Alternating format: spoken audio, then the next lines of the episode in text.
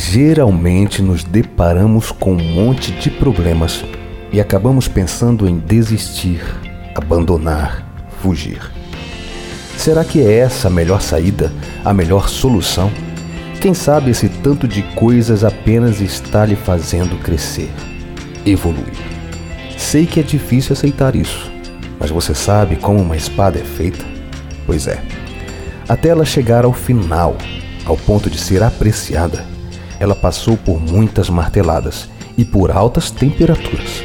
Também por diversas vezes foi retirada do fogo e imersa em água. Quanta pressão, não é? Olhe para a frente. Veja além. Não desista das coisas, não desista do emprego, não desista das pessoas que sempre estão prontas a lhe ajudar. É, certamente você possui ao seu lado algumas pessoas, talvez uma apenas, que sempre se abdicará de suas próprias coisas para lhe ver transpor os seus obstáculos. Então, não desista das pessoas. Uma hora dessas, esse tanto de coisas vai virar uma coisa e tanto. Não desista.